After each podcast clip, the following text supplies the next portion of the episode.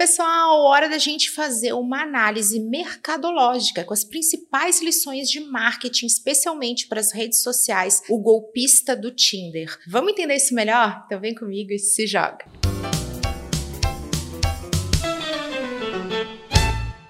O documentário Golpista do Tinder é um verdadeiro sucesso, está ali no top 10 mais vistos do mundo da Netflix. E ele é uma verdadeira aula de marketing, em especial uma aula para as redes sociais. Eu vou fazer aqui uma análise comportamental, mas também mercadológica, com lições e insights que a gente pode ter a partir desse documentário. Nós temos aí alguns spoilers, então eu vou recomendar que você assista, mas não vai ser nada que vai estragar a tua experiência, então vem comigo para nós nossa lição número um: a importância do marketing pessoal e da percepção que a gente vai gerar. Aqui o nosso golpista, o Simon Leviev, ele fazia todo um estudo de como se apresentar da melhor forma dentro do Tinder.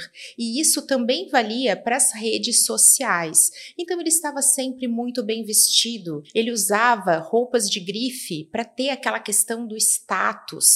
Ele era preocupado com seu relógio, com seu óculos, com seu cabelo e ainda ainda que ele não fosse um cara super bonito, ele chamava sim a atenção, porque ele sabia usar a imagem pessoal como uma forte arma de marketing. É claro que aqui a gente está falando a respeito de sedução, de uma dinâmica com homens e mulheres, mas sabe quem se comporta da mesma forma? O nosso cliente e também o nosso potencial cliente. Olha só outra coisa que o Simon fazia. Ele utilizava as provas sociais.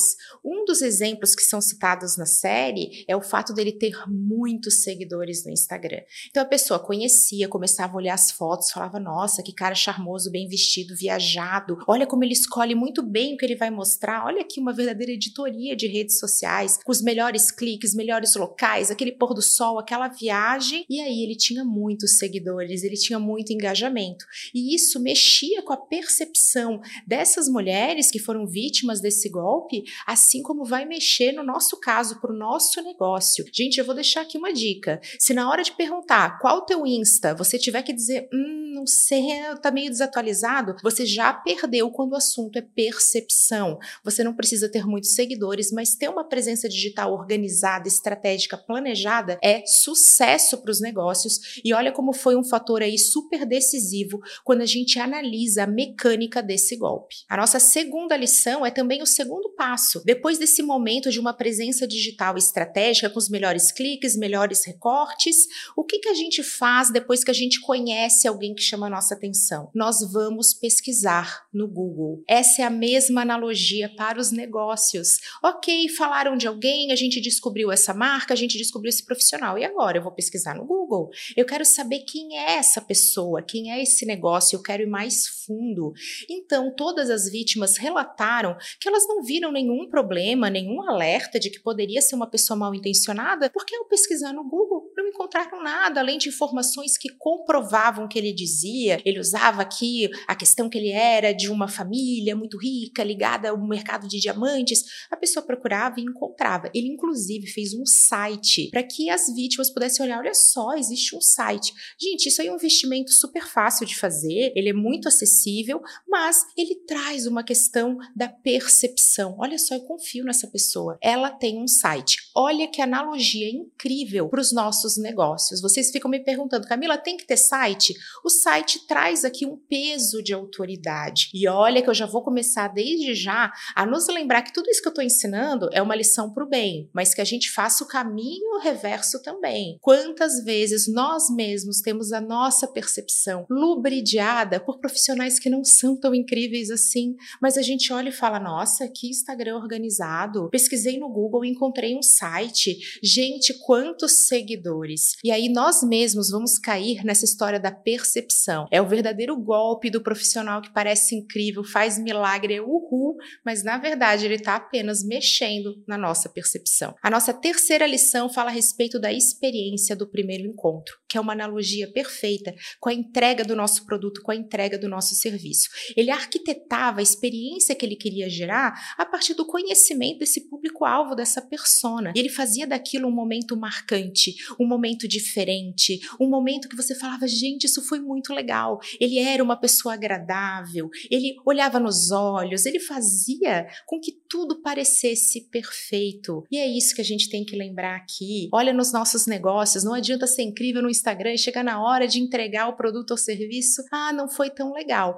E também vale lembrar que ele era muito bom de pós-venda. E eu vou dizer que o golpista do Tinder era aqui que ele mandava bem. Porque o primeiro encontro legal, todo mundo sabe fazer. Mas o que, que ele fazia logo após? Aquilo que ninguém faz. Ele entrava em contato. Ele falava: Oi, tô pensando em você, tô lembrando desse momento, como eu queria estar tá lá de novo. O pós-venda do cara era ativo. E olha só, não é assim que a gente faz com os nossos negócios ou a gente, como consumidor? Na hora de vender, tudo lindo. Acabou de comprar, adeus, porta na cara. Se você tiver um problema, o mesmo que você não tenha. Olha como a atenção. Ele fazia com que essas mulheres se sentissem muito especiais. Será que a gente faz o nosso cliente se sentir especial assim? Manda aquela mensagem, vê uma coisa e menciona e lembra dele. A gente acaba falhando nessa primeira etapa de um relacionamento. E isso é uma super lição de marketing para a gente internalizar. Na nossa quarta lição, e seguindo aqui dentro desse entendimento da experiência gerada e do pós-venda, eu comentei com vocês que tudo era arquitetado olhando para a preferência dessas mulheres. E aqui eu posso fazer sim uma analogia com a nossa persona, com o nosso público-alvo. Ele tinha sim um padrão. Aqui, ao longo da série, desse documentário, eu consegui notar que ele buscava mulheres bastante impulsivas, aventureiras. Elas falavam isso. Ai, quando eu via que ele gostava de viajar, eu também gosto de coisas novas. E elas falavam, algumas delas relatavam isso, dizendo: Poxa, eu queria uma aventura, eu queria isso.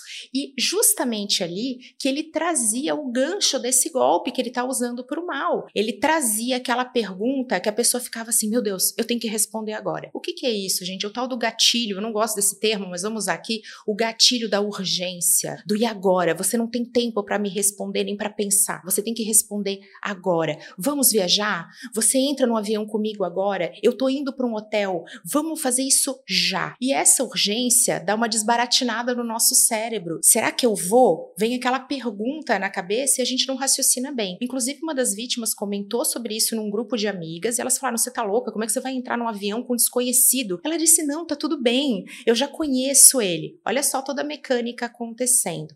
E aqui tem mais uma lição de marketing muito importante. Ele conhecia a cabeça, o comportamento, o jeito, os medos, os desejos dessas pessoas, dessas potenciais vítimas. Ele sabia como elas se comportavam e qual gatilho aqui, entre aspas, acionar. Que no caso era essa coisa da aventura, da decisão imediata, dessa urgência. E entrando na nossa quinta lição de marketing, já vale falar a respeito dos processos super alinhados que o Simon, golpista do Tinder, tinha. Além de conhecer muito bem o perfil psicológico, os medos, desejos, anseios dessas vítimas, ele também sabia fazer isso de uma forma bastante organizada. Olha só como um método faz toda a diferença, até quando usado para o mal. Ele tinha um modus operandi, ele fazia tudo sempre igual. Quando começaram a surgir rumores de novas vítimas, e aí o documentário vai se desenrolando, onde todas vão se encontrando, o que, que fica claro? Que o que fez a ficha cair foi assim: calma, eu acredito nessa mulher porque ele está fazendo igual comigo. O que, que aqui, do ponto de vista de marketing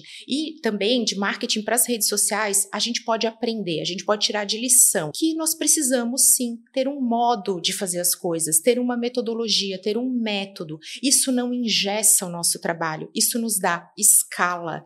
Porque ele não fazia isso sempre acertando. Isso também é um processo de marketing. Ele tinha leads. Ele dava match num monte de gente e algumas davam match nele também. Aí a coisa acontecia e ele começava na tentativa e no erro. E muitas vezes nós, profissionais, marcas, a gente fica assim, poxa, mas eu tô ali, falei com três potenciais clientes, eu não fechei nenhum. Claro, porque três é muito pouco. Você precisa abordar mais potenciais clientes para poder converter uma vez venda. E ele tinha clareza disso, e eu ouso dizer que ele deveria ter até uma métrica de quantas pessoas ele tinha que entrar em contato, quantas que ele tinha que abordar, quantos primeiros encontros ele tinha que fazer. Depois que eu terminei de ver o documentário, eu fui buscar mais informações e eu encontrei, inclusive, o relato de uma mulher que foi a um encontro com ele, mas não caiu nesses argumentos, nessas artimanhas. O que, que isso comprova? Que sim, existia tentativa e erro, existia um modelo claro de abordagem. Era sempre aquela história do eu senti sua falta, eu lembrei de você,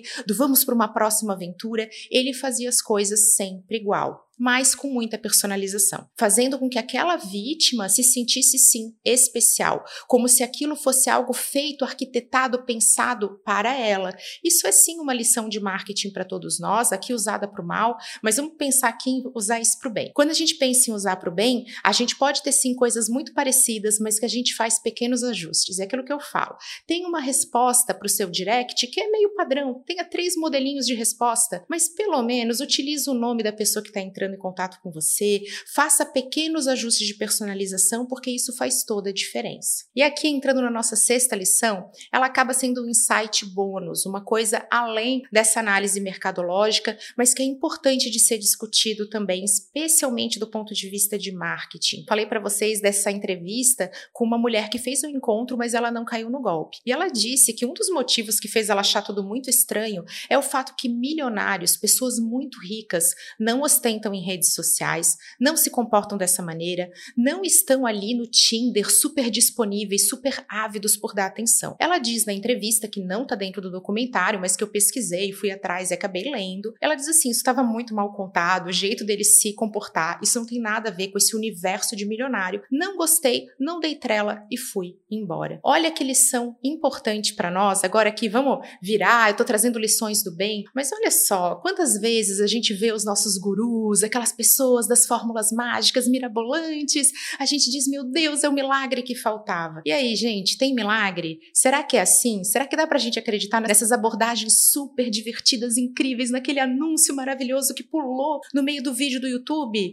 No geral, não é isso que funciona. Mas quantas vezes a gente não consegue quebrar o padrão que a gente reconhece sim, mas diferente daquele que fala, hum, o golpe tá aí, cai quem quer, a gente fala, não, é isso que faltava. Eu eu vou clicar e vou me jogar e vou apostar nesse modelo, porque isso aqui tá bom demais e aí vou me jogar. Cuidado, gente. No geral, bons profissionais, aqueles que são éticos, coerentes, eles não falam nada que é milagroso, que é super fácil, que é só apertar dois botõezinhos e uhul, sucesso no Instagram. Justamente porque são éticos, são comprometidos com a verdade e a gente sabe que o sucesso não é e não vem de nenhuma fórmula mágica. E para fechar aqui essa lição, quero falar a respeito de um feedback que quando eu abordei esse tema lá no meu Instagram, começou a surgir bastante. Muitas pessoas falando, poxa, é um absurdo que que o Tinder não seja responsabilizado. Inclusive no documentário tem um momento que falam, e você voltou a usar o Tinder? E uma das vítimas fala o seguinte: Poxa, mas por que eu não voltaria a usar o Tinder? Isso não tem nada a ver com o Tinder. Inclusive, quando a gente lê termos de uso, eu falei também com alguns especialistas da área de direito, falaram: pois é, essa ferramenta é apenas um meio. Isso podia ter acontecido por telefone, isso poderia ter acontecido por uma abordagem direta, isso teria outros modelos para ter ocorrido. E o Tinder acaba sendo somente uma uma ferramenta, um meio, uma maneira de ter esse primeiro contato. Isso é super importante para gente que é profissional, que tem marca, que quer aprender ou que quer aplicar marketing de verdade. Olha só como nós temos diferentes ferramentas, mas o que conta não é a ferramenta que a gente está utilizando. O que conta é como a gente faz isso. É o processo, é o modelo, é nossa comunicação, é todo esse método que está ali, que ninguém vê, mas que só vai aparecer na hora do palco, que aí sim, nesse caso, foi o Tinder. Eu espero que vocês tenham gostado desse conteúdo, entendido o quão complexo e engenhoso foi todo esse processo, e é justamente por isso que a gente fica tão fascinado por esse documentário. Ouvi muitos de vocês culpabilizando essas vítimas. Meu Deus, tá na cara delas como que não sabem. Não está tão na cara, é sim um processo super engenhoso e a gente não deve jamais culpar a vítima, mas nós podemos sim aprender com tudo isso e reverter. Não vamos usar nenhuma dessas lições para o mal, e sim para o bem, para fazer estratégias melhores e também para ficar ligado com quem se comporta com ética e coerência. Um super beijo, até a próxima!